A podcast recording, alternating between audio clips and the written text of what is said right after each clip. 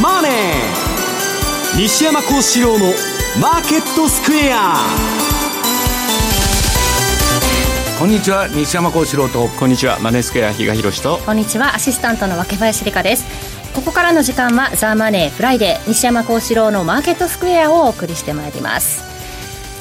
さあ西山さん、はい、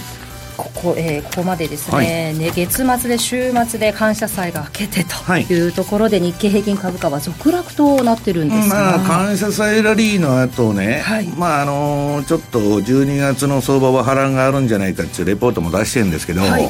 まあそれは目先の話で、えー、基本的にはまあ来年の第2四半期までえー、隠れ QE ですね、はい、えー、短期市場で金ばらまいてですねもうジャブジャブにしてるわけですから、うんまあ、あの来年のなんだゴールドマンとかの株価予想も出てるんで今日持ってきたんですけど、はい、まあ、それはともかくね今日の番組ではまあ後半に、えー、っとレーダリオさんはい、彼がね、この前、あのー、株が下がることにかけるようなオプションを買ったっつって、えー、ウォール・ストリート・ジャーナルに載って、はい、大騒ぎになったわけですよ、まあ、史上最高の運用者って言われてて、まあ、世界最大のヘッジファンド、ブリッジウォーターですね。結構な額なんですよ。ね、はいはい、これをそのどういうふうにまあ受け止めるのかと、でレーダリオっていうのは、えー、私はいつでも言ってますけど一切ストップロスを置かない投資家なんです、でそれで生き残った人はいないんですけど、我々の業界でストップなんか置かないでですね、運用者として生き残ってたらいないんだけど、彼は何かを買あの何かが上がると何かが下がるみたいな相関関係でポジション取ってて、あとそれが今あのリスクパリティって呼ばれてるやつなんですけどね、まあ、ポートフォリオで上げも下げも調整していくっつうあれなんです。でそれはレーダー利用から言わすとヘッジのポジションでねまあ、なんか上がった時こっちが、まあ、下がった時上がるようにヘッジストックっていうポジションであって純粋な売りじゃないって言ってるんですけど、はい、あのレーダリオさんがですね去年出しました巨大債務サイクル、うん、これもう日本で誰も言ってないあの誰も解説もしてませんしあの私何回かこれまでにレポート書いてるんですけどちょっと誤解がありましてね、はい、まあさっき比嘉さんとも喋ってたんですけどダリオはこれからリーマンショックみたいのが来るって言ってるんでないんです、うん、でいつの時代もどんな時代もレーダリオは言っとるのはね必ず7つの段階を踏むと、うん、その経済のサイクルっていうのは、はい、でそれを今日簡単にねえー、皆さんにお話ししたいと思ってるんですけど、はい、今どこにい。るのかと、はい、はい、我々今どこの位置にいるのか。はい、伺っていこうと思います、そして比嘉さん、今週、まあ、先週から数えると1円ぐらいは動いたかなと思ったので、比嘉さん、今週なんて言ってくれるかなと楽しみにしたんですが、いかがでしょうか。そんなことないんですね、はい、実はまあ確かにドル円自体の動きを見ると、ちょっと冴えない動きが続いている、その株が、はい、えー、ニューヨークダウは昨日お休みでしたけど、史上最高値更新を3営業日連続で続けてきている中にあって、はい109円の60ぐらいですか、えー、今までの高、ね、でそこからまたちょっと足踏み状態というところでは、うん、まあ物足りなさを感じる方も多いのかなと思うんですが、はい、ただまああの奴隷に関しては私どちらかというともう全然そんなに上110をじゃあここから抜けるかっていうと、はい、あんまりそういうのもずっと考えてないっていうのはこれまでお伝えしてた通りですしその通りですか。はい、はい、でそれ以外の逆にこの番組でお話ししてた通貨ペアに変化がようやく見えてきたので、そういう意味ではこの後のコーナーでそそちらのお話をさせていただこうかなと思ってます。わかりました。どんなペアなんでしょうか伺っていこうと思います。さあこの番組 YouTube でも同時配信中です。資料もご覧いただきながらお楽しみいただけます。動画については番組ホームページをご覧ください。そして投資についての質問なども随時受付中です。ホームページのコメント欄からお願いしますザ・マネーはリスナーの皆さんの投資を応援していきます。この後午後4時までお付き合いください。この番組はマネースクエアの提供でお送りします。お聞きの放送はラジオ日経です。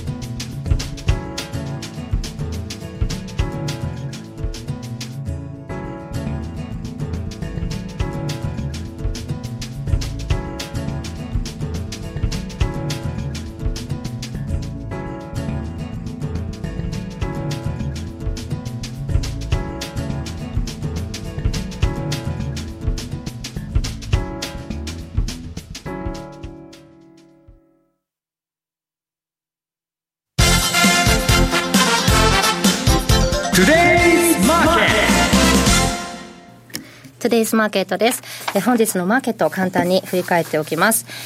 え今日大引けの日経平均株価ですが続落となりました。115円23銭安い。23,293円。91銭。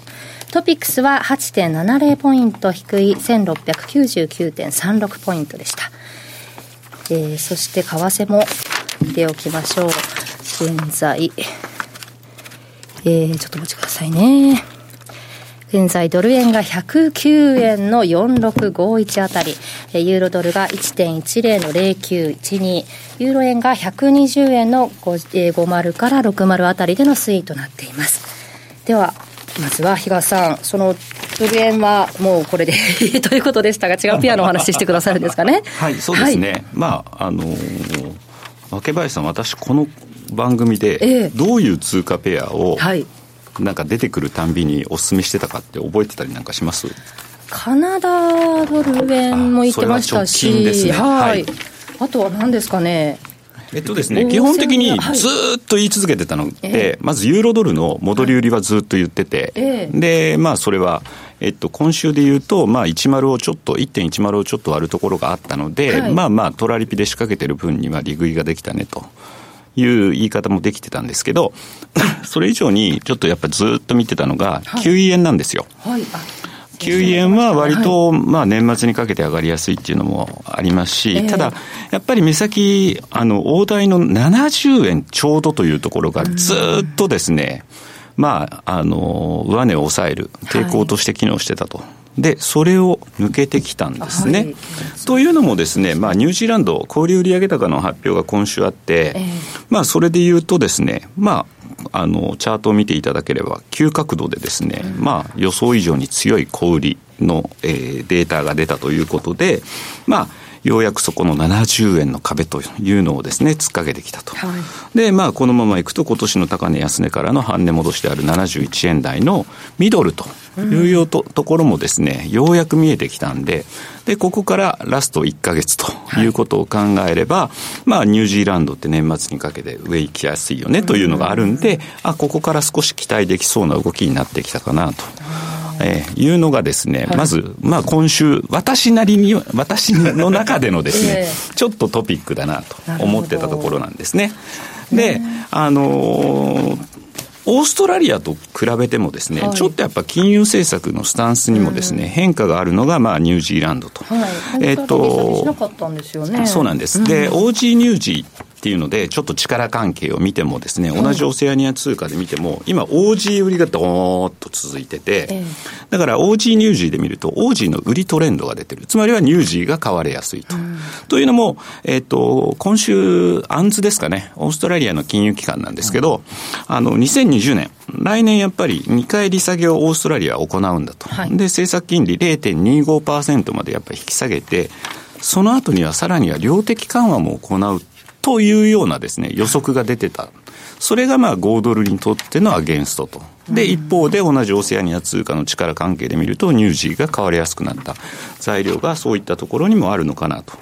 いう意味ではですね、非常にここからのちょっとニュージーに期待したいというのと、もう一つは、先ほど、若林さんがおっしゃってた通りで、はい、まあ資料は持ってきてないんですが、やっぱりカナダもですね、少しここのところ、えっ、ー、と、USMCA ですか、はい、あの、北米の、あれに関するところもうまくまとまってくるということになればですね、さらに今、あの、ちょっと出遅れてる通貨ペアなんですよ、正直言うと。はい、82のミドルから82、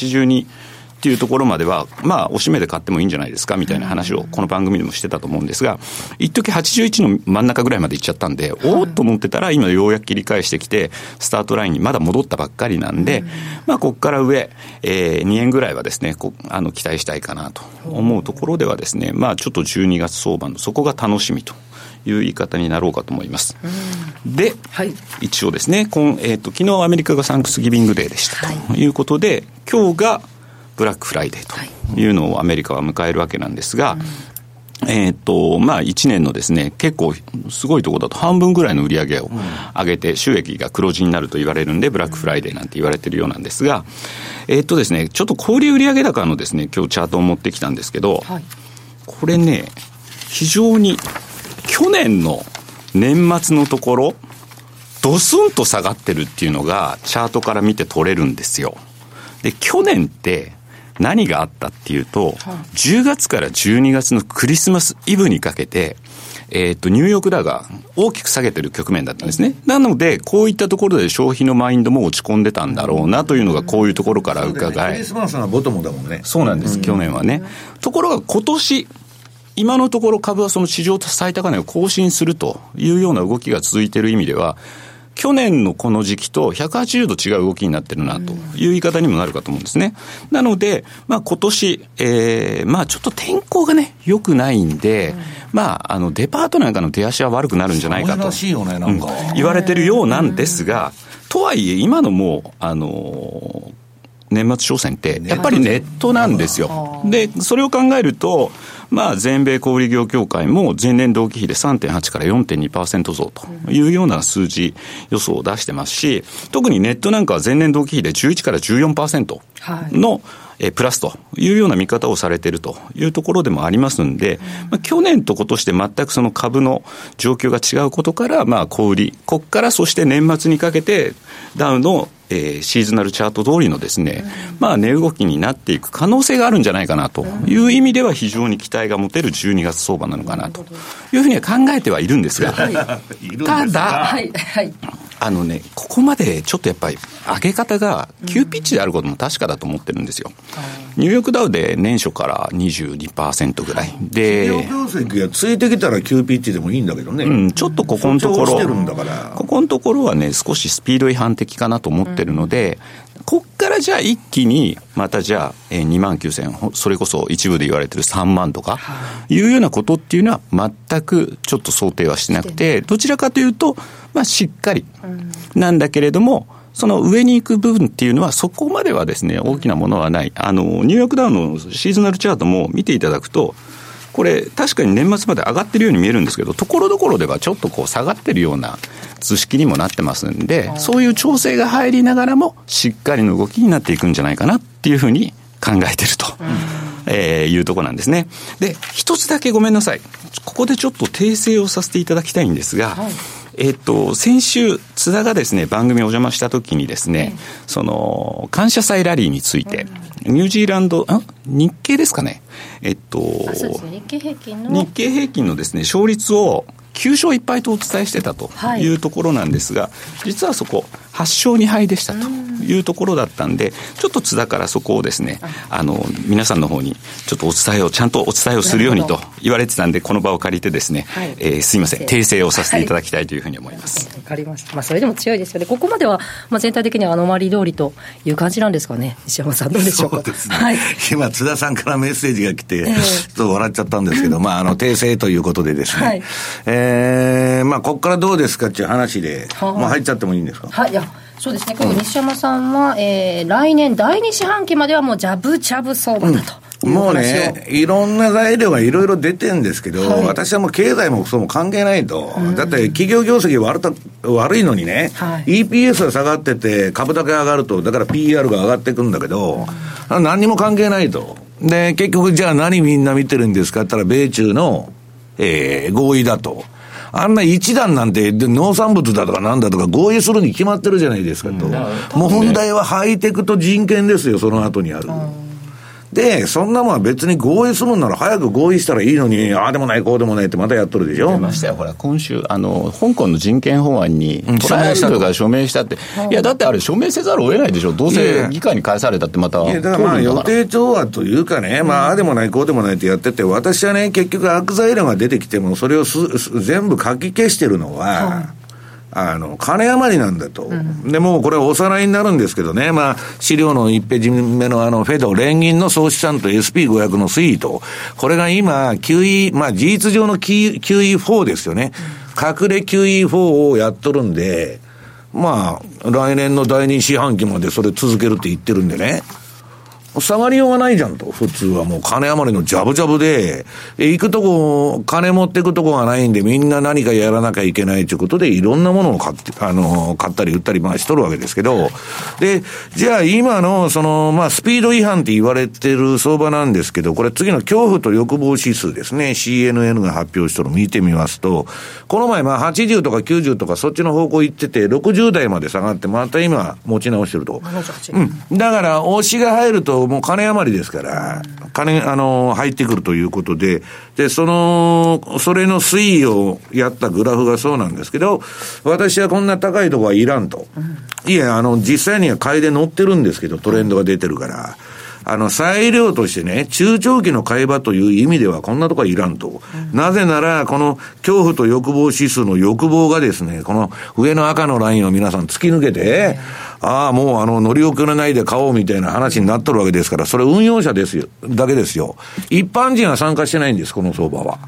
で、ラッセル2000とかあの辺も上がってませんし、はい、まあ要するに、ファンドマネージャーでクビになりそうなやつがですね、必死になってあの、インデックスに追いついてないんで、やっとるみたいな相場でね。で、えー、そうは言いながら、この次の日経平均とニューヨークダウの私のこの順張りシグナルですね。はい、えー、標準偏差ボラティリティトレードを、まあ、スマホのカスタムチャートっていうのにプロットしたやつなんですけど、はい、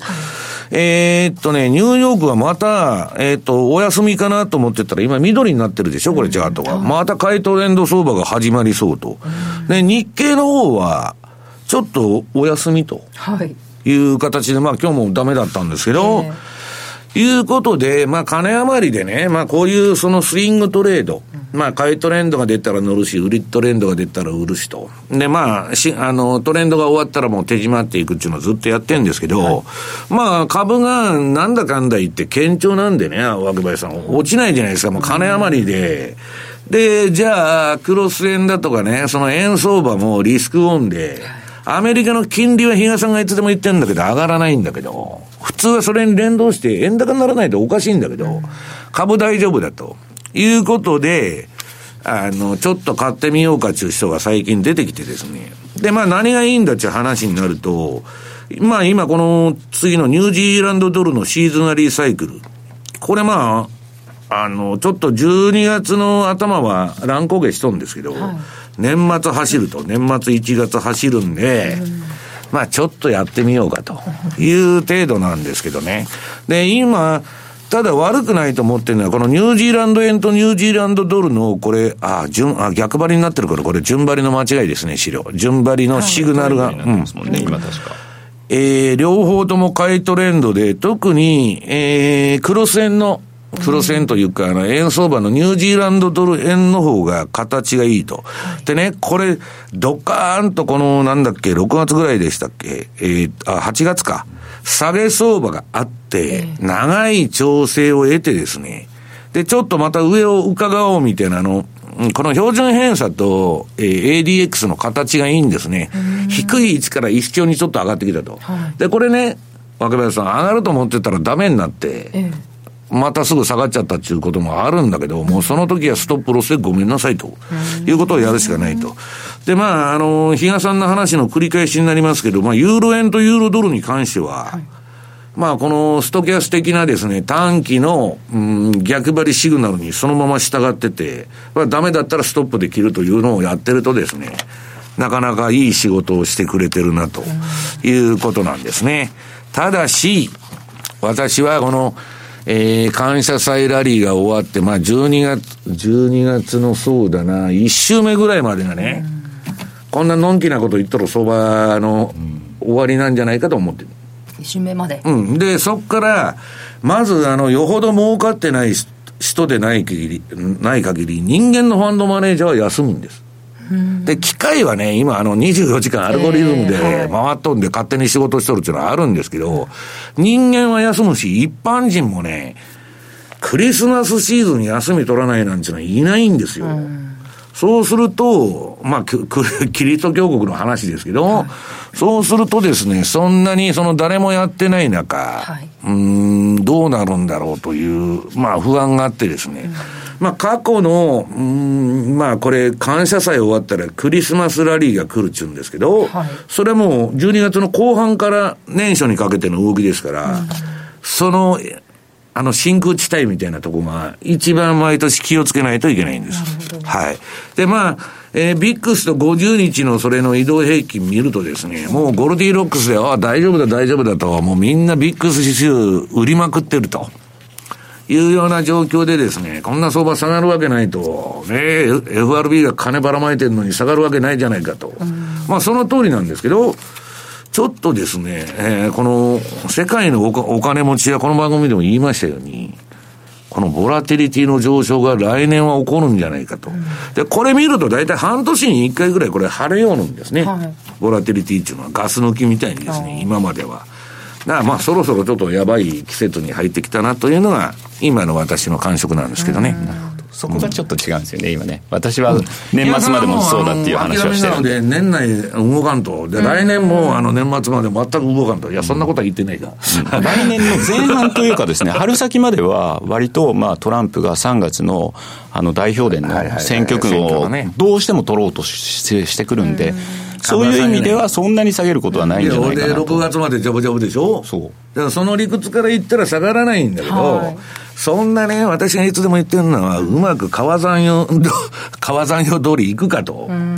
みんな失敗してるじゃないですか、いろんなことで。こうなるはずだったと。参加者も少ない中で、何かその材料が出た時にこんな時にね、はっきり言ってね、クリスマス近辺にポジションなんか取ったら、昔、上司からどやされて、お前、素人かと、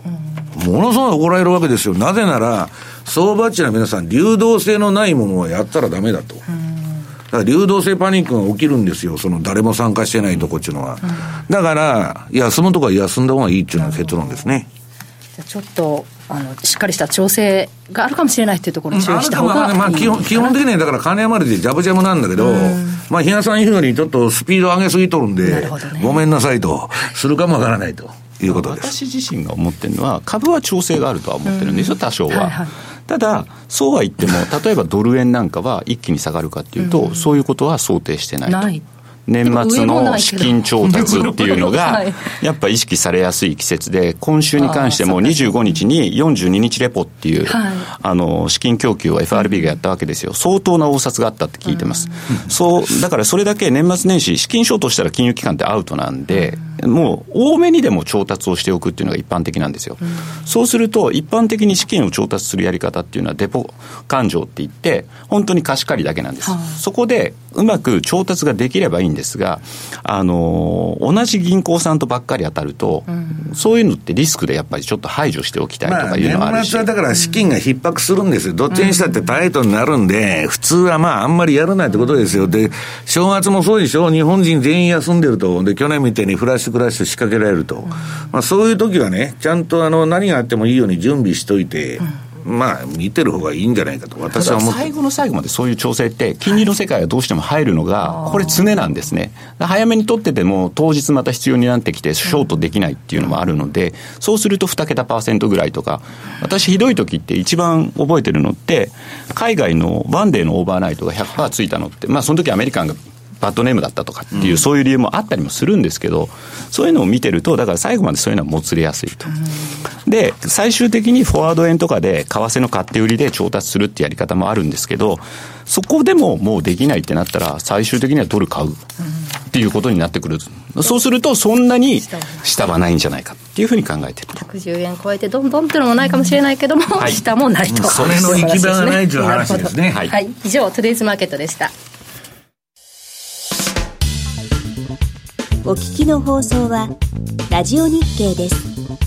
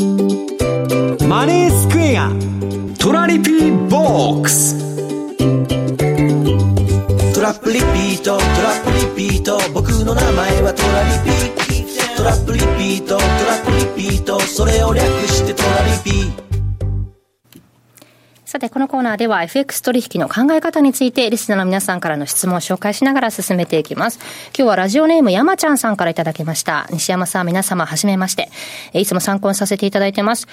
さて、ドル円も19からか200日線を抜け、クロス円も含め、円売り相場になってきました。アメリカ株は破裂しなければ、シラ PER25 倍以上がバブルと言われてきましたが、PER30 倍もあります。もう膨らむまで膨らむんでしょうね。一部ではバフェットさんやレイダリオさん、ガンドラックさんなど著名ファンドは曲がり屋とまで言われています。アメリカ株も日本株も欧州株もすこぶる強いですが、相場、相場なんでついていくしかないんでしょうが、悪材料には反応しないファンダメンタルズが効かない、需給だけの金融相場で不気味なマーケットな感じがしています。西山さん、皆様、今から年末までのご見解を教えてくださいと。あの、相場感が当たることと相場で儲けることは何も関係ないんですね。はい、私は今日、あの、今週のマネースケアさんのレポートにも書いたんですけど、相場感なんちゅうのは、当たったって当たらなくて、ぼやーっとした話ですから、うん、じゃあどこでポジション取って、どこで仕切るんだっていう話だけなんです。はい、だから私は弱気でもさっき言ったように、買いトレンドが出たらしょうがないから、スイングトレードで買って入ろうということをやってるだけで、うん、でね、この人たちが曲がり屋とか言ってるのは、バフェットなんかいつでも曲がり屋なんですよ。はい、だって SP500 に全然勝ったことないんですもん。だけど、パフェットが尊敬されてると。ガンドラックがなんでね、債券の王様と債券王と言われてるかと。で、レーダリオは史上最高の運用者と言われてるんですよ。うん、こいつらは浮き沈みがああありながらも、ずっと相場で生き残ってるんです。うん、で、目先のね、こんなわわわわ言ってるところにちょこちょこちょこちょこ入って、ええー、儲かりましたと、はい、やったやったと。で、そんな2、2、3回やって調子に乗ってるとリーマンショックみたいなの来てドカンと全部吐き出しましたと。これが一般人の世界です。この人たちは多少人と違うことをやってるんですね、生き残ってる人は。はい、で、何がこの3人の特徴かって鉄壁の防御なんです、皆さん。儲ける話じゃないんですよ。で、で相場で一番大事なのは大きな下げに引っかからないこと。それやっちゃうと日本の89年に株買ってると30年経っててもまだ利食えないんですよ。はい、資金効率が死んじゃうでしょ。ょうと。だから、あの、曲がり屋でも何でもいいんですけど、ただね、えっと、みんなが言ってるのは、あの、ガンドラックも、あとグッゲンハイムとかね、えー、その辺もまあ、2020年に景気後退って言ったんだけど、またこれ、量的拡大やってんで、それが後ろにずれると。これは臨機応変に相場感を変えていくだけの話なんですよ。ただ、いずれにせよ借金をえー、てこにですね、もうどんどん負債膨らまして、なんとか厚化粧でですね、えー、世の中の経験がよく見えるようにしてるだけと。はい、まあアメリカはだからその中で多少いいんで景気が他の国に比べたら、まあ、あの、そこに金が集まってるということなんですけど、うん、私はですね、その、ピラ、シラ PR もバフェット指数もですね、まあ、高すぎて、はい、こんなもん長期の買い場でもなんでもないということで、いや、それでもだから上がるっていう人は買えばいいし、私はいらないという自分の意見を言ってるだけなんですね。長期のポジションは取らんと。ね、ええ。で、今強気だったら短期は相場乗ってくんですよ、私もバンバンバンバン。で、コンピューターが勝手に買うポジションもありますし、うん、それはトレンドについていくんですけど、まあ、あのー、EPS が下がってるのに株が上がっていくというのはですね、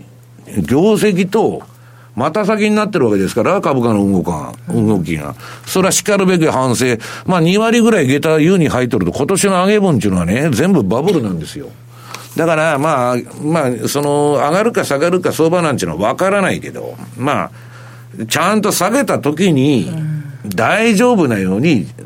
買ってる人は準備していきましょうと。売ってる人は上げた時でも大丈夫なように、えちゃんと処理をしておきましょうということなんですね。うん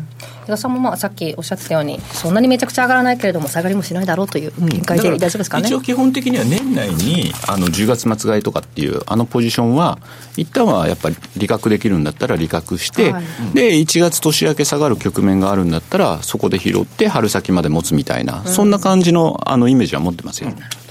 はいということで、ラジオネーム山ちゃんさん、お分かりいただけましたでしょうか？参考にしてください。えこのコーナーでは、リスナーの皆さんからの質問、大募集中です。ご質問について採用された方には、番組特製のクオカードをプレゼントしております。詳しくは番組サイトの方をご覧ください。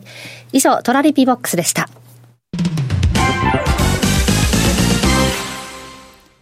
資産運用をお考えなら、マネースクエアで、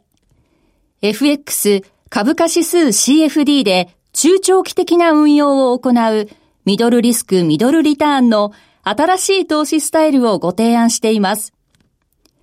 特許取得のオリジナル注文、時間を資産に変えるテクノロジートラリピは、あなたの相場感をしっかり活かしながら、手間暇のかからない快適な運用をサポート。もちろん、最新マーケット情報や運用に役立つレポートのご提供、相場をわかりやすく読み解くセミナーの開催など、あなたの運用を成功に導くためのサポートコンテンツも豊富にご用意しています。今なら FX 新規講座開設キャンペーンを開催中。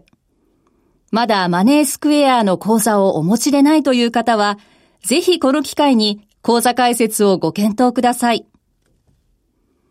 マネースクエアでは、これからも、ザ・マネー、西山幸四郎のマーケットスクエアを通して、投資家の皆様のお役に立つ情報をお届けしてまいります。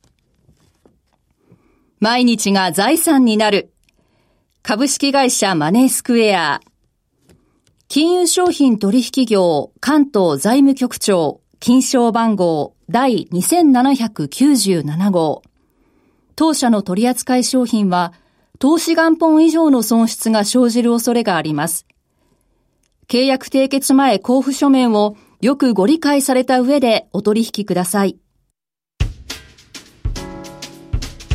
お聞きの放送は、ラジオ日経です。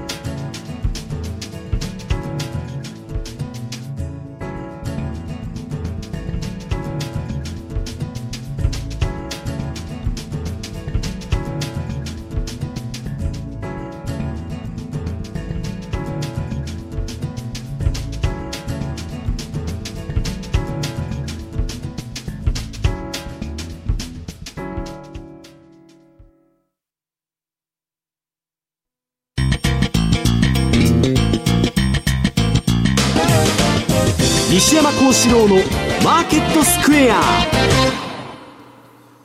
さて、このコーナーでは、マーケットの見方について、西山さんにいろいろな角度で教えていただきます。はい、今日のテーマは、巨大債務危機の全体像を確認、ね、そうなんですね。はい、だからまあ、レータリオンがね、素晴らしい投資家かどうかっていうのは、もう過去ね、30年とか、その、パフォーマンス見たらわかるんだけど、はい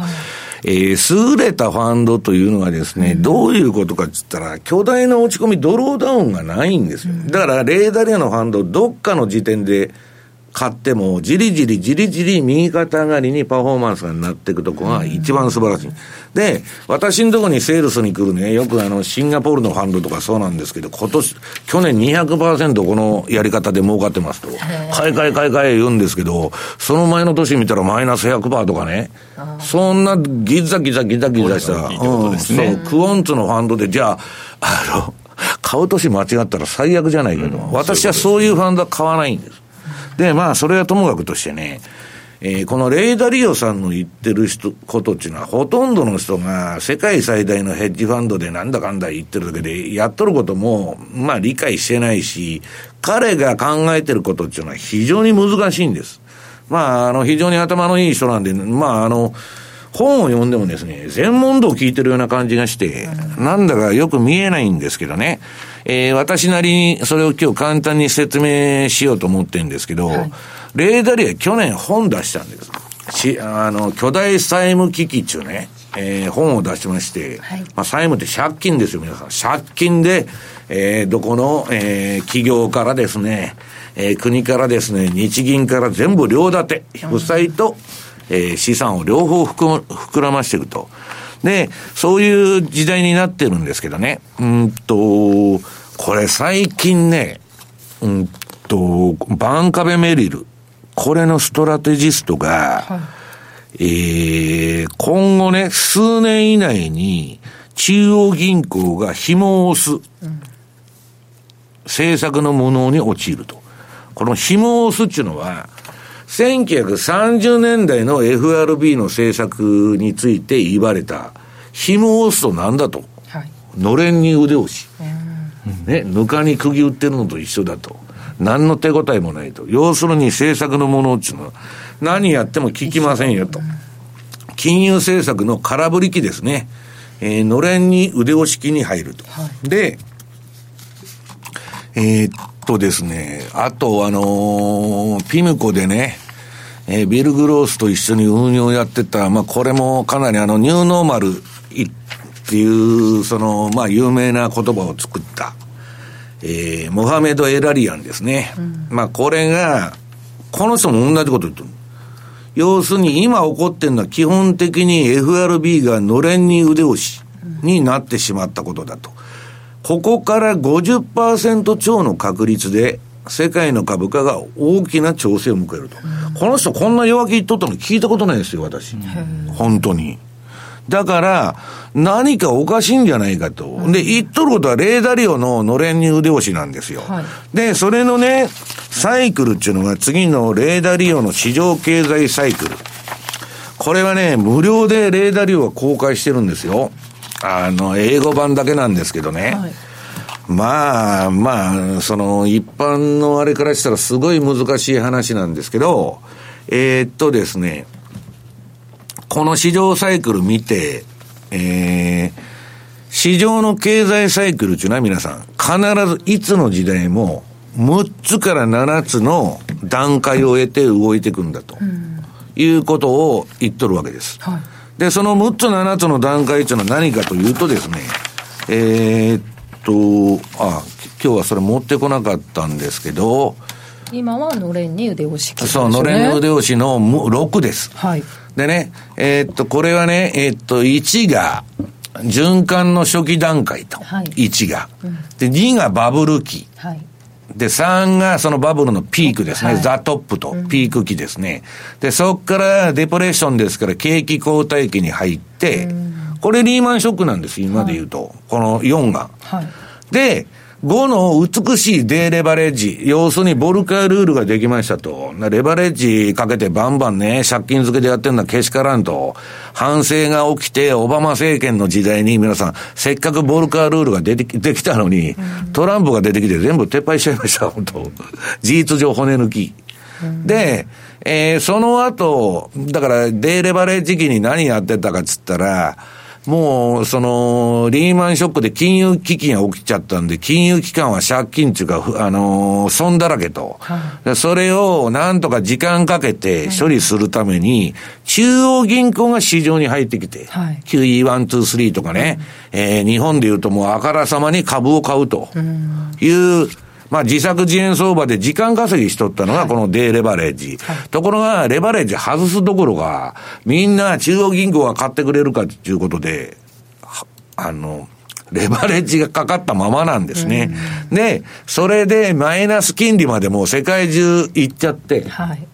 で、これを深掘りするとかなんとか言ったんですけど、そんなことやってもね、効果ないっていうのは日本の30年見てたらわかるわけですよ。だからこれから世界はこののれんに腕押しですね、えー中央銀行が紐を、え ー紐を押すと。これは1930年代に起きたんです、それが。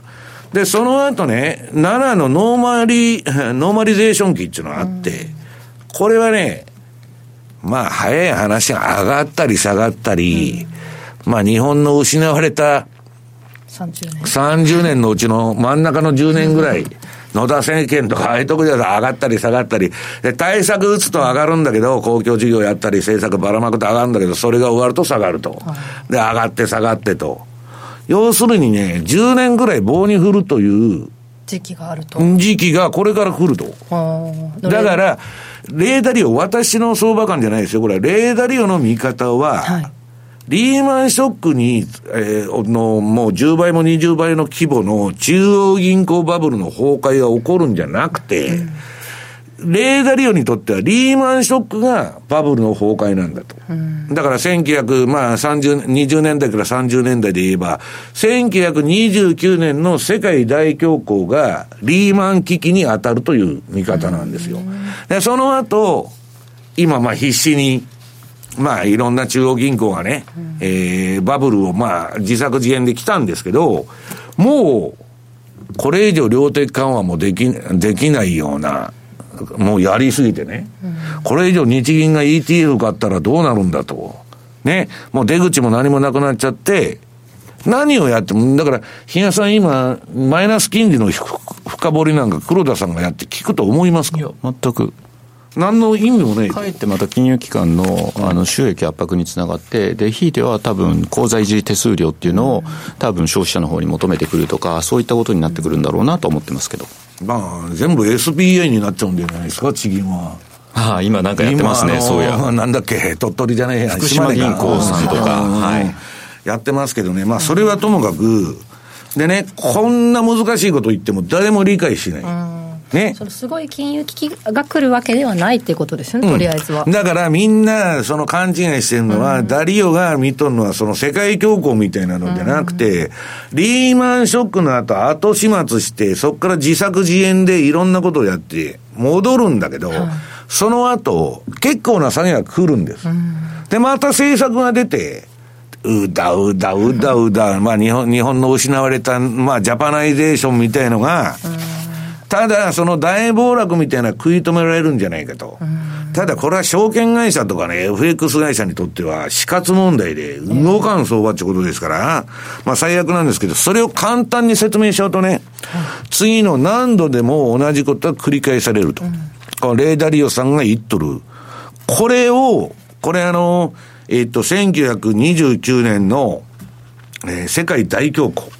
暗黒の木曜日ですよ。あの、ドスーンと下がっとるでしょ。あの、ニューヨークダウンはこれ当時なんぼだ ?300 いくらから、えー、50割まで、ドーンとこの、皆さん YouTube 見てる人はこのチャート見たら、ダスンと落ちてると。これが世界大恐慌ですよ。こんなもんね、その、その前めちゃくちゃ上がってるじゃないですか。今みたいなもんですよ。ね。いけいけどんどんで。で、なんでわ、わけばやさんこんな上がってるもんがいきなり下がるんですか、うんわかります？これ。もっとずっと、この上がってる過程ではもっといく、もっといくってみんなが言っとんですよ。はい、だけど下がってるじゃん、その後、ドーンと、エッフェル塔みたいなチャートになっちゃってると。これはね、買いはパラパラパラパラ入ってくんだけど、あの、売りは一斉に来るんです、みんなが。やばいとなったら。で、それはのれんに腕を敷きいやいやいや、それが、そのドーンと大暴落になったと。はい、で、その後、これが今で言うリーマンショックなんです、この大恐慌の動きが。はい、ダリオが見るのはですよ。うん、で、そっから、いろんなフェーズがあって、まあ、PK をわーっと入れたりですね、はい、まあ、あの、量的緩和だとか、まあ、利下げとか、金融緩和やって、財政出動もして、持ち直すんですよ。はい、で、その後、30年代っていうのは、もう景気が盤石だっつって、37年に FRB が利上げした。うん、それが去年ですよ。はいあのー、えっと、パウエルが利上げしとったのは。で、利上げしたら、その時は30年代はあっという間に半年になっちゃったんで、これはえらいこっちゃっつって、またいろいろやるんだけど、その後、あの、この37年からね、まあ1940年代半ばぐらいまで、はい、完全にこれ横ばいじゃない、横ばいっていうか、まあ最後は第二次世界大戦に向けて上がっていくんですけど、ほとんど動きがないでしょ、はいこういうことになるんじゃないかと。だから今の我々のいる位置っていうのはね、うん、リーマンショックでドーンと下がって10年上げてきて、で、今後おそらく、えー、1年から3年以内に、まあそこそこのこのバブルのごめんなさい運動が起きてドーンと下がると。だその時に皆さんインフレになってなかったら、またアメリカは正式な QE4。うんね。で、ジャブジャブにして、まあ、黒田さん何をができるのか、ひなさんわかりませんけど、うん、まあ ETF 今の倍買うと、何でもいいんじゃないですか。それで、まあやって、その、できるんですけど、はい、問題は物価が上がったりインフレになっちゃうと、もう量的緩和も、あの、何もできないと、利下げも。うん、そうなったらもう中央銀行バブルの崩壊でね、こんなダリオのシナリオじゃなしに、リーマンの数倍規模のショックが走ってもおかしくないんです。ただ、ダリオはそういう見方取ってなくて、まあ、うだうだ、自利品、自利品ちゅうか、自利、まあ、自利高になるか自利品になるか分かりませんけど、うん、まあ、横ばいのうだうだ、うだうだした相場がね、10年ぐらい？うん、数年にわたって少なくとも続くんじゃないかと。で、続く前に一回、下げがあるんです、多分。はい、あの、そこそこの。うん、いうことを言っとんですね。で、まあ、私がね、見てるのは、えっと、これね、もう妥当の高値は2018年の1月に打ってるっていうのは、これ、えー、米国株の妥当な高値って資料ありますよね。はい、うん、これに出てるんですけど、問題はその次。S&P の2020年相場は、えっ、と、これ、ゴールドマン・サックスの予想でですね、ゴールドマンだな。はい、えー、はい、そうですね。うん。ゴールドマンの予想で、上が SP500 で3400。うん下2600と。はい、まあ、こんな予想誰でもできるんですよ。ねこの、このマイクは、えー、なんだ、10センチ以内に入るって言ってるようなもんですから、うん、こんなもんどうでもいいんですけど、問題はね、この予想 PR、フォワード、まあ、プライスアーニングレシオですね。はいこの予想 PR が、まあこうなったら、まあ強気ならここで、弱気ならここみたいなあれなんですけど、今までのこの PR 見たらね、若林さん。これ2018年でもう天井打っちゃってるじゃん。ん企業業績は。はい、で、ドーンと下げて、今ちょっと戻ってるんだけど、さて来年上行くのか、下行くのか。これでまあ決まるっていうことなんだけど、私はですね、企業業績っていうのは、まあそんなあのーまあ、大統領選の年なんで、あ難しいんですけど、あもう時間が来ちゃったそうですね、じゃあ、まあ、あの次のコーナーに行きましょう。はい、どうなるのかというところです。はい、以上、西山幸四郎の FX マーケットスクエアでした。マーケット投資戦略さて、いろいろ伺ってまいりましたが、もういよいよ来週からはね、12月、師走相場です。師走ですよね。早いですね。そうですよね。どうなるのかというところですが、えー、私事で大変恐縮なんですが、私さ、えー、10月からね、アシスタントを務めさせていただいたんですが、ここで一旦、産休に入らせていただくことになりましてですね、はいはい、いやいや、始まったところやないかと言われるかもしれないんですけれども、あの、スポンと産んで、サクッと戻ってまいりますので。2月にまた戻ってきますんで、皆さん。限り早く戻ってまいりたいと思ってますので、はい、その間ね、しっかりマーケットの方もちゃんとチェックして、はい、比嘉さん、年末まで何て言ってるかななんて思いながら、チェックしてますので。考え方変わったかなとかっていう、そういうチェックだけでもしといてください。多分、動かんって言ってますよ。そうですよね。その通りになるのかどうかというところも年末年始ちょっと見守っていきたいなと思ってますので、うん、ぜひね、リスナーの皆さんと一緒にこれからも勉強していきたいと思います。引き続きどうぞよろしくお願いいたします。元気な赤ちゃん産んでください。はい、そうです。はい、2月に生まれ待ってますから、よろしくお願いします。でまいります。はいありがとうございます。映ってないここねね YouTube でご覧の皆さんはねちょっと気づいてたかもしれないですけどね。結構出てきてます。さあ今日ここまでのお相手は？西山幸四郎と。マネースクエア比嘉宏と。若林理香でした。さようなら。この番組はマネースクエアの提供でお送りしました